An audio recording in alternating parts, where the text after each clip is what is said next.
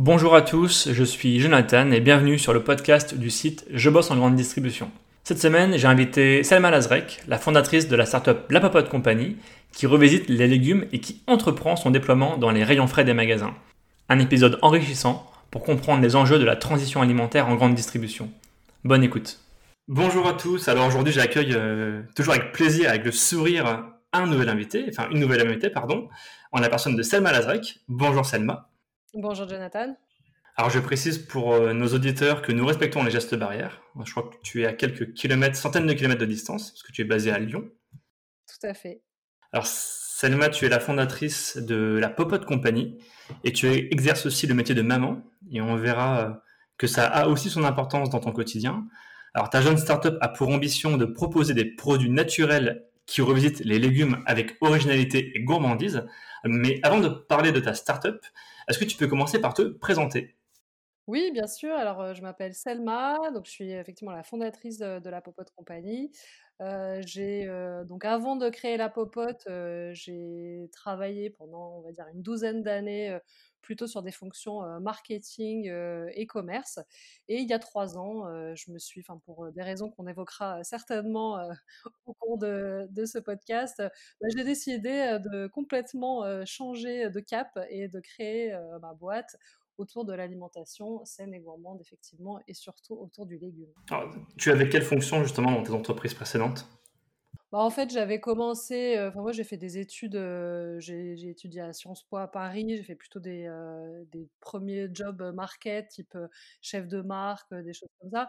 J'ai travaillé dans plein de secteurs d'activité très différents, allant du complément alimentaire à l'hygiène beauté, et en fait pas du tout dans l'agro, bizarrement.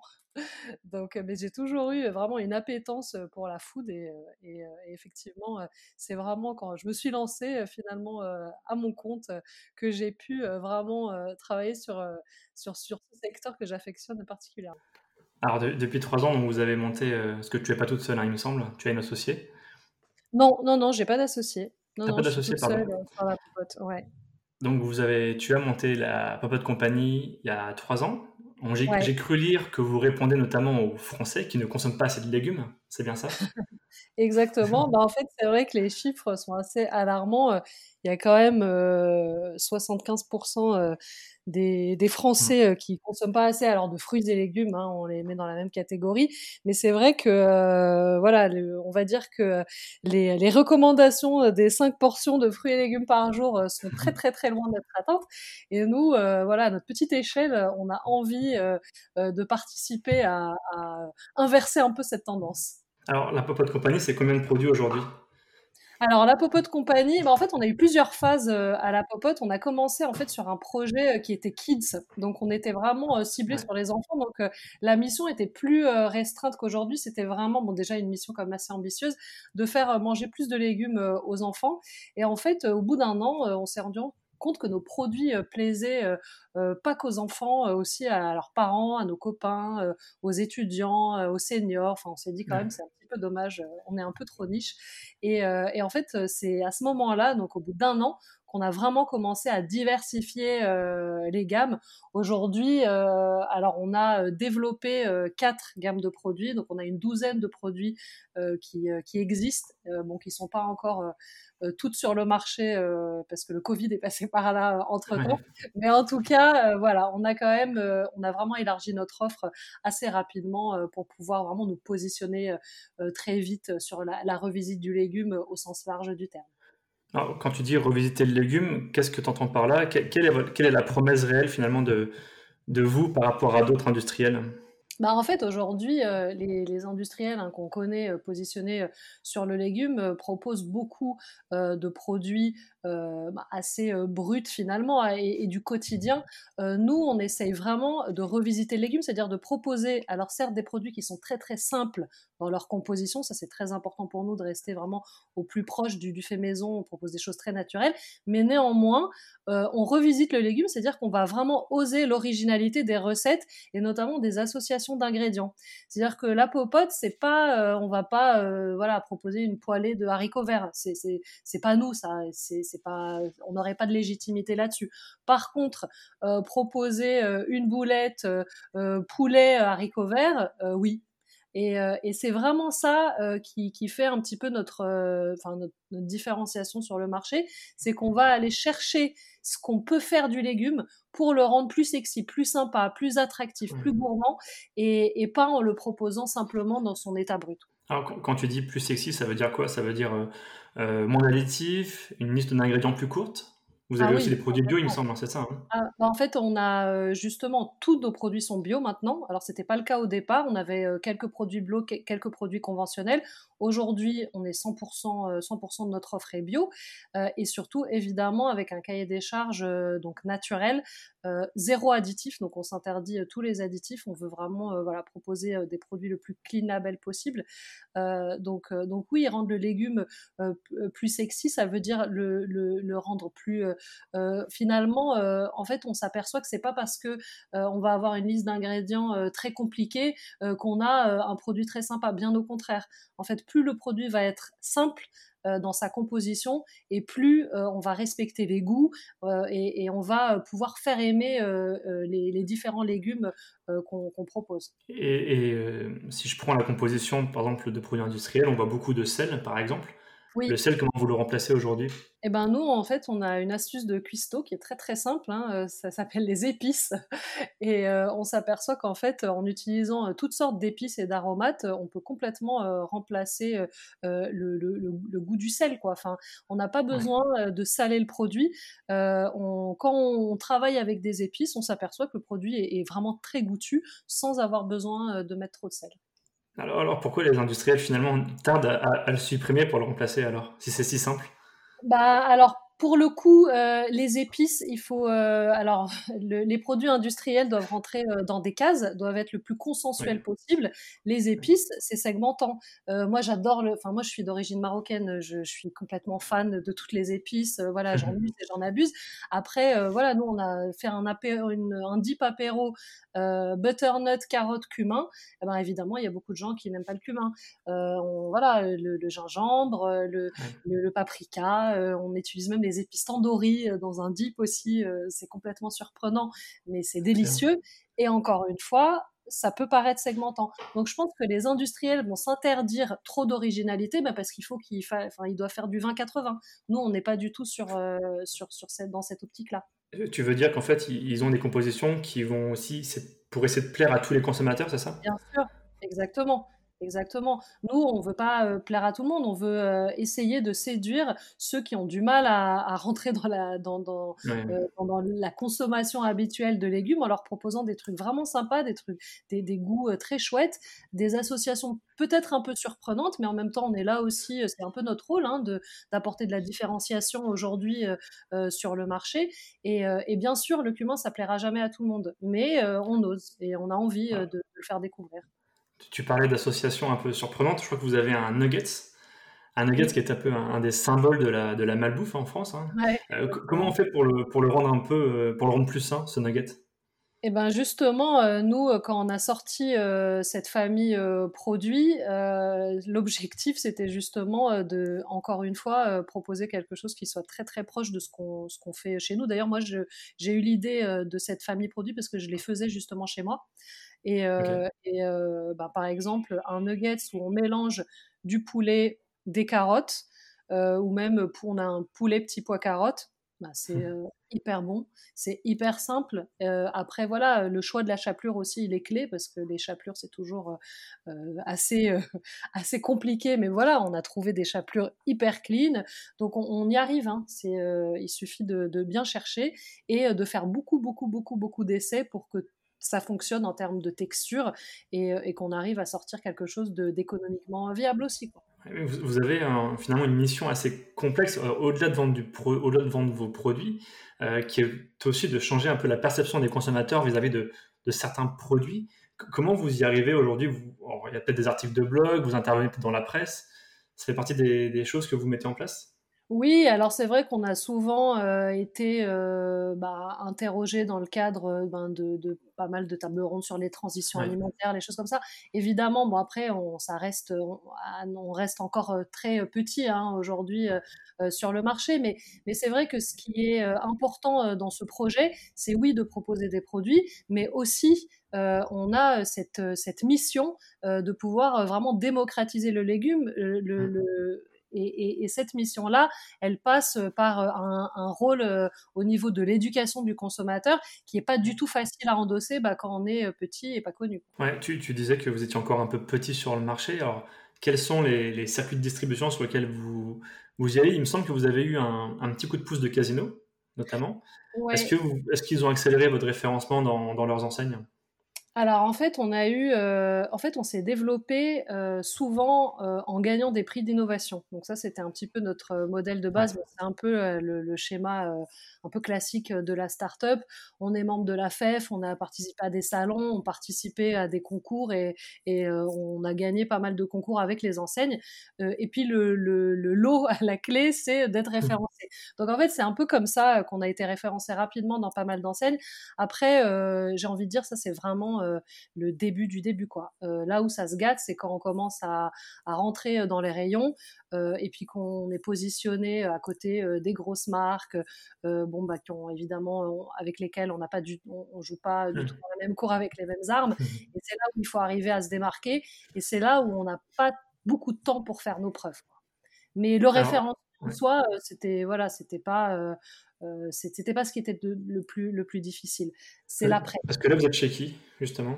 Alors en fait, euh, donc sur les gammes euh, qu'on commercialise actuellement, on est chez Carrefour Market, chez Monoprix, euh, et, euh, et on était chez Franprix, en fait, euh, avec le Covid, il y a cette famille, la famille de produits dont, on parlait tout à l'heure, justement les boulettes, les nuggets. notre sous-traitant, depuis mars, ne peut plus les, fabriquer. Donc là, on est en fait en train de, travailler avec un autre, un autre industriel. Et normalement, j'espère qu'on sera à même de pouvoir les commercialiser à nouveau en, début d'année. Mais on était effectivement chez Franprix avec, avec cette gamme-là. Donc on est surtout sur les enseignes urbaines Le Covid a mis un coup d'arrêt, j'ai l'impression, enfin, à t'entendre. Euh, j'ai l'impression aussi que l'innovation a pris un coup, hein, l'innovation alimentaire. Euh, comment ça se passe dans les rayons en ce moment? C'est difficile d'aller convaincre des, des, patrons de magasins ou des chefs de rayon? Ouais, c'est difficile. En fait, euh, il y a eu euh, pas mal de, de, choses. Alors, en ce qui euh, concerne la popote, on a joué aussi de pas beaucoup de malchance. Nous, c'est pas vraiment les commandes qui se sont arrêtées d'un coup. C'est vraiment le fait de ne plus pouvoir produire la, la notre gamme historique qui faisait 80% de notre chiffre d'affaires. Donc ça, c'était quand même le gros, le, gros coup de massue.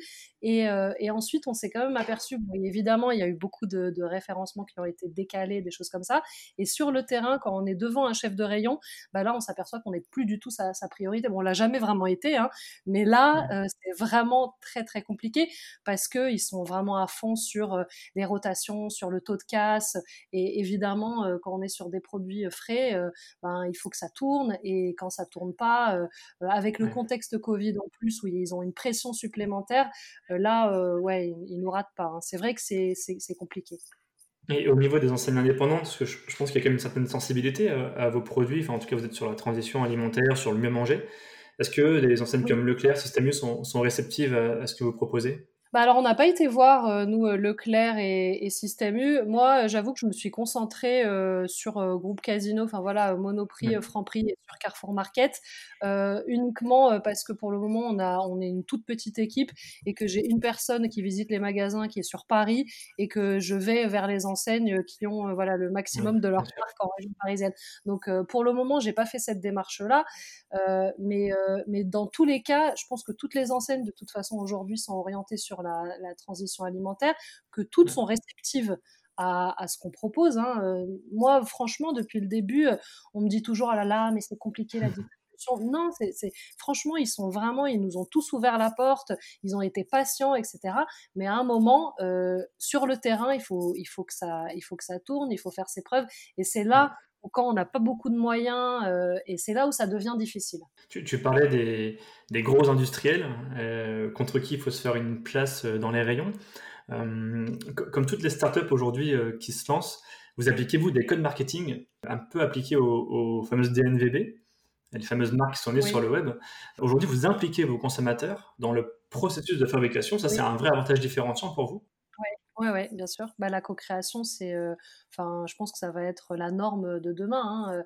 Hein. alors évidemment, c'est des choses qui ont été initiées par les startups, mais qui aujourd'hui euh, sont aussi euh, euh, extrêmement présentes chez les gros industriels parce que on se rend bien compte bah, qu'il faut écouter son consommateur, que c'est les consommateurs qui, qui feront les, les, produits de demain et que pour répondre à, leurs demandes, il faut exactement les impliquer le plus en amont possible. Donc nous, c'est ce qu'on fait, mais on le fait aussi parce que ça coûte moins cher et parce que c'est parce qu'on va pas faire des études pré-test, post-test, quali, quanti et que de réunir autour de la table euh, des consos, de les mettre dans un labo et de leur dire bon bah maintenant vous allez fabriquer euh, votre nuggets et, vous allez me dire ce que vous en pensez c'est génial, c'est beaucoup plus euh, simple finalement et beaucoup plus rapide que de, de, faire six mois de tests qui comptent plusieurs dizaines de milliers d'euros quoi.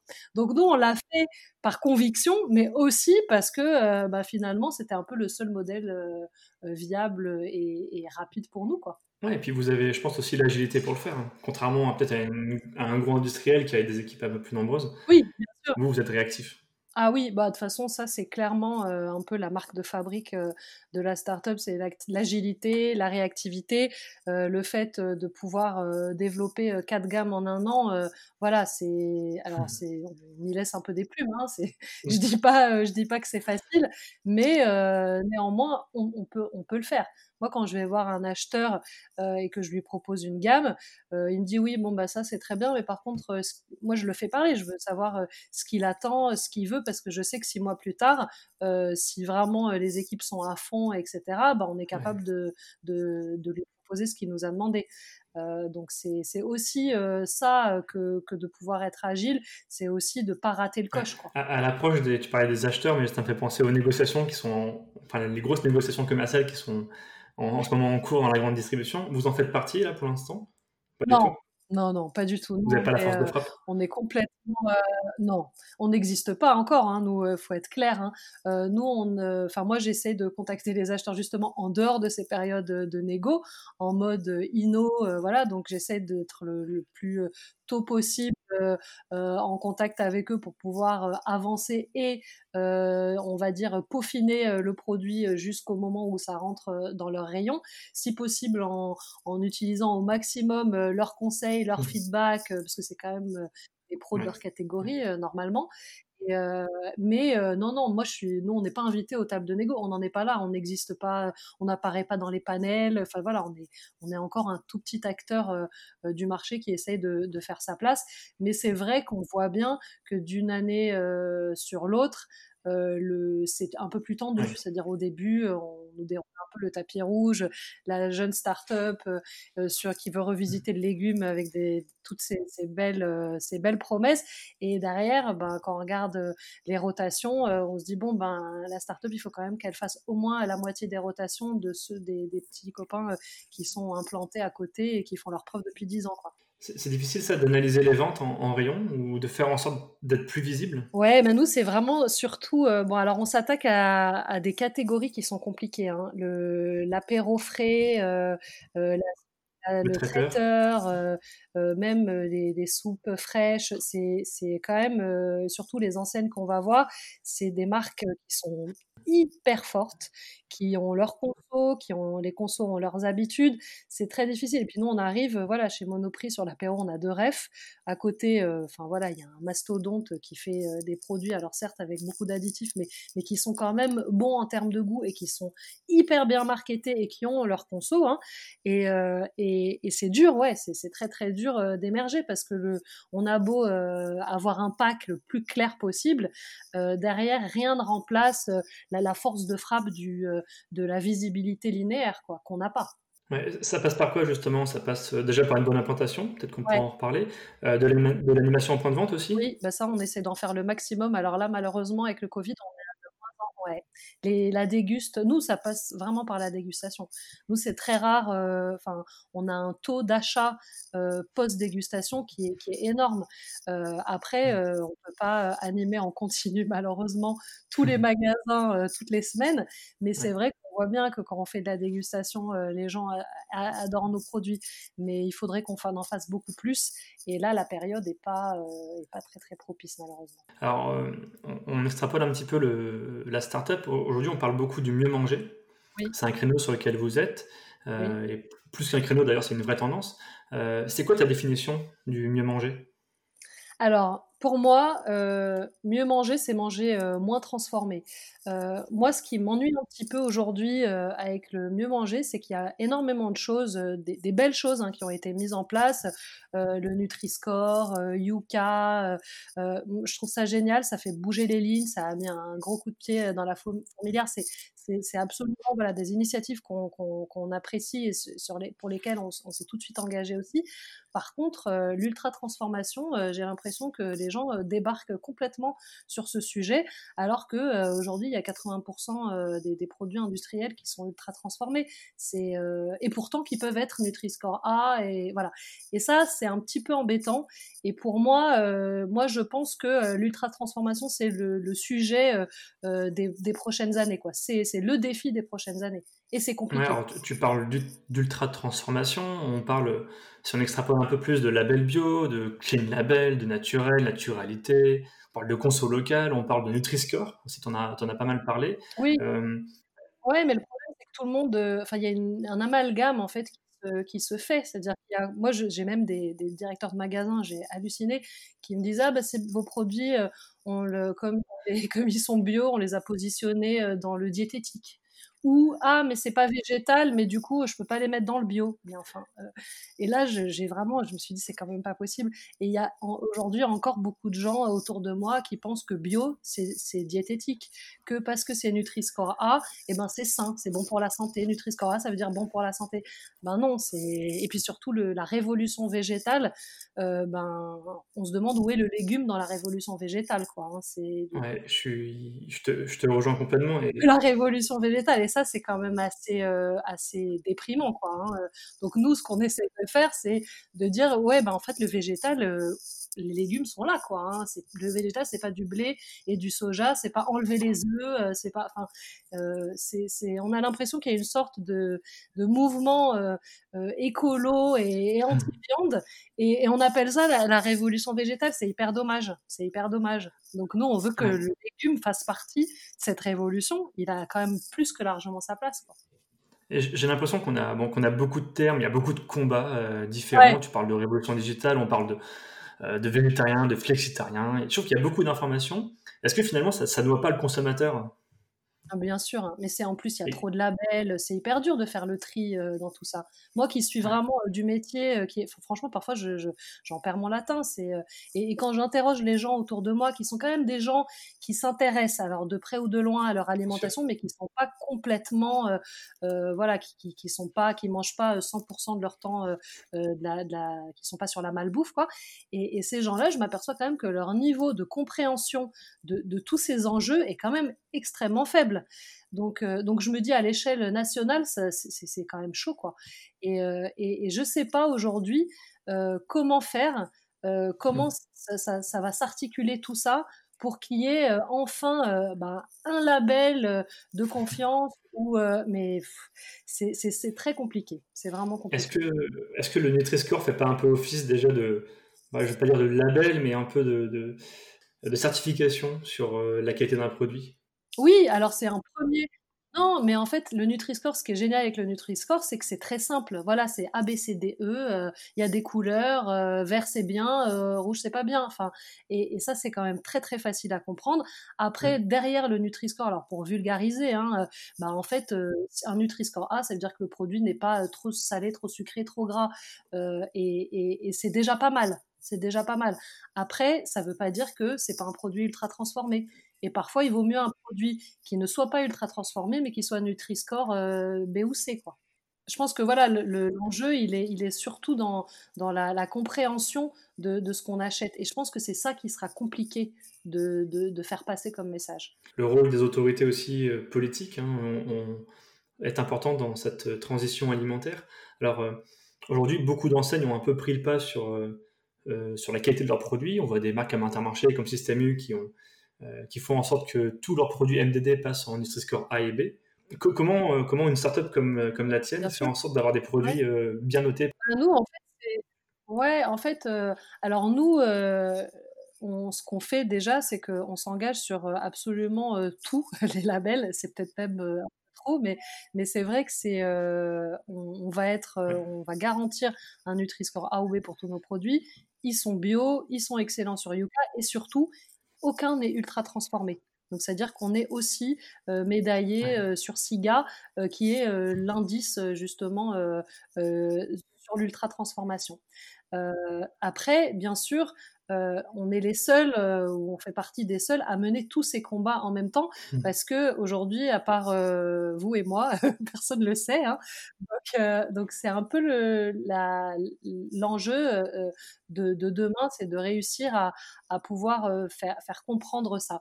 Mais ce qui est génial avec ces nouveaux indices, que ce soit le Nutri-Score ou Yuka, c'est que eh ben, les industriels, maintenant, c'est intégré dans leur cahier des charges. Et ça, euh, ben c'est quand même un énorme progrès. On voit que, que voilà, Yuka a fait bouger les lignes. Le Nutri-Score, euh, c'est quand même un outil euh, voilà, qui, est, qui est quand même qui est efficace, on, ne peut pas, on peut pas le nier. Et, euh, et nous, euh, on essaye vraiment, de toute façon, depuis le début, euh, de mettre tout ça dans nos cahiers des charges. C'est-à-dire que nous, quand on crée un produit, l'avantage, c'est qu'on part d'une feuille blanche. Donc, euh, on ne mettra pas sur le marché un produit qui soit ultra transformé ou un produit euh, Nutri-Score euh, C. Ça fait pas partie de notre cahier des charges. Donc, aucun produit popote ne sera ultra transformé, aucun produit popote sera Nutri-Score C. Donc, donc finalement, voilà, pour nous, on va dire que l'exercice, il est un petit peu plus facile. il y a un autre problème de fond que je vois, et j'aimerais bien avoir ton avis d'expert sur le sujet, c'est que manger sain, ça coûte cher aussi. Et dans un contexte où euh, les inégalités se creusent, où euh, il y a de plus en plus de consommateurs sous le seuil de pauvreté, est-ce que le pouvoir d'achat rime avec mieux manger? Alors, je pense que ça serait effectivement euh, mensonger que de dire que ça coûte pas plus cher de manger sain, parce que ça coûte plus cher de faire des produits sains. Et ça, je suis bien placée pour le savoir. C'est évident que euh, si j'avais euh, choisi de mettre des épaississants euh, dans mes dips apéro, ça me coûterait, mon coût de revient, il aurait drastiquement baissé. Hein.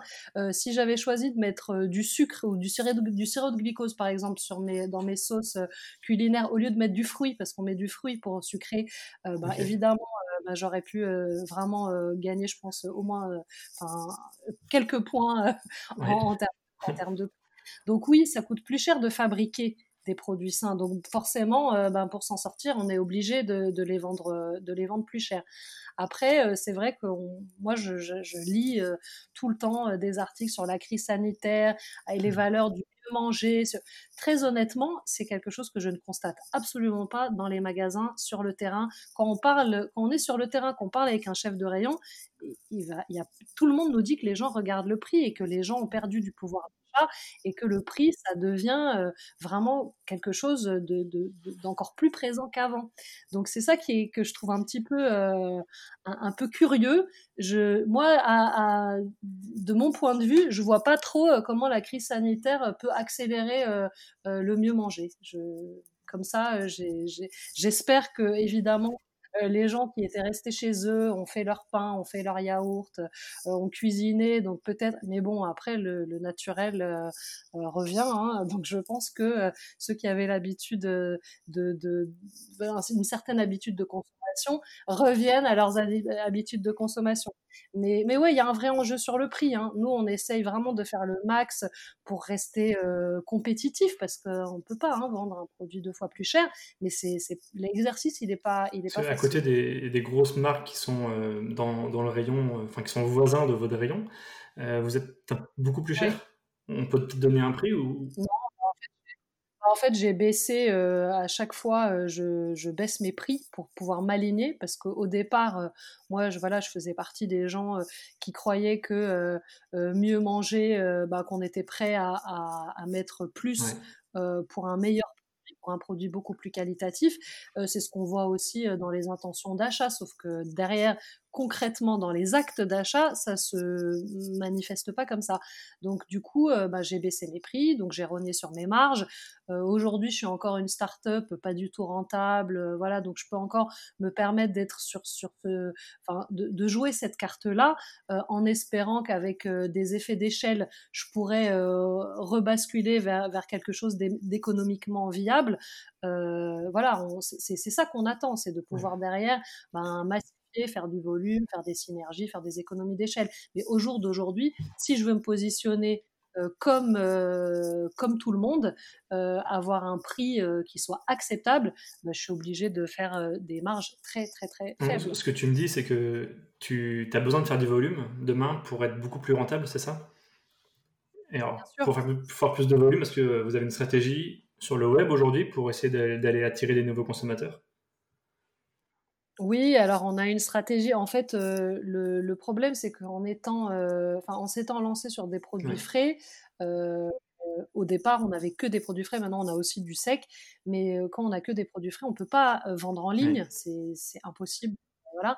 Et, euh, et, du coup, euh, bah, en fait, on n'a pas pu avoir cette, euh, cette stratégie d'acquisition, d'avoir de, une communauté qui achète nos produits online, de tester comme ça et ensuite d'aller dans les magasins. On a été tout de suite obligé d'être en point de vente physique.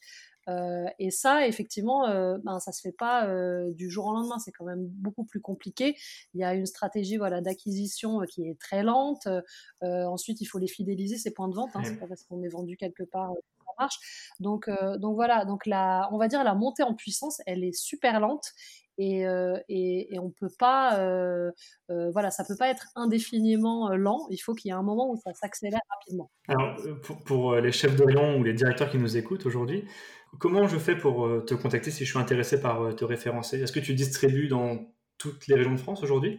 Oui, oui, oui. Alors nous, on peut distribuer dans toutes les régions de France. C'est vrai qu'on privilégie pour le moment la région parisienne parce qu'on a quelqu'un qui tourne justement dans les magasins, qui peut visiter les magasins pour le moment que sur Paris pour ça qu'on privilégie plutôt la région parisienne, mais euh, on, serait capable de livrer ailleurs. Hein. Moi, au début, euh, je livrais aussi euh, la région ben, Rhône-Alpes, sauf que voilà, j'ai pas aujourd'hui la, force commerciale pour, donc je me suis reconcentrée sur Paris, mais, mais théoriquement, on pourrait livrer n'importe où. Alors, on arrive bientôt à la, fin de ce podcast et tu es aussi entrepreneur et j'ai l'habitude de m'intéresser aussi au parcours du chef d'entreprise. Euh, qu'est-ce qui t'a poussé à te lancer dans, ce sacré combat? Ouais, moi c'est vraiment quand j'ai eu mes, mes enfants en fait que j'ai commencé à vraiment me demander euh, ce que je leur donnais à manger, euh, ce que je mangeais, comment, ce que je mettais dans mon assiette et, et là je me suis dit quand même c'est les produits industriels c'est quand même c'est quand même compliqué. Et, ils voulaient pas manger de légumes et je me, je me disais mais comment c'est possible? Donc je, je, testais des choses. Et en fait je me suis aperçue voilà qu'en essayant mmh. chez moi avec ma popote interne de, de faire des trucs que ça marchait bien et que et qu'il y avait vraiment du répondant. Et c'est vraiment comme ça que j'ai eu l'idée. Je me suis dit, bah en fait, la popote que je fais chez moi, je peux peut-être aussi la proposer en, grande distribution. Et, voilà, c'est comme ça que j'ai eu le, le, déclic. Et puis je me suis dit, allez, on n'a qu'une vie, il faut penser. Alors, je, finis toujours le podcast par une question, c'est qu'est-ce qu'on peut te souhaiter dans les mois qui viennent? Eh ben, euh, déjà de pouvoir euh, recommencer à, fabriquer euh, tous les super produits qu'on fabriquait avant le Covid. Ça, c'est la première chose. Donc, et surtout, ben, de pouvoir continuer à faire bouger les lignes et à faire manger plus de légumes et surtout que les gens qui mangent nos produits y prennent du plaisir et, et, que voilà l'alimentation végétale demain ne soit pas que composée de blé et de soja. Oui, ce sera un beau mot de la fin. Merci Selma. Merci beaucoup Jonathan. Merci et à très bientôt. Merci à tous d'avoir écouté ce podcast. Vous pouvez retrouver l'ensemble des podcasts sur toutes les plateformes d'écoute. Si vous avez une suggestion, n'hésitez pas à me solliciter sur le site je bosse en grande distribution.fr ou sur nos réseaux sociaux. À très bientôt.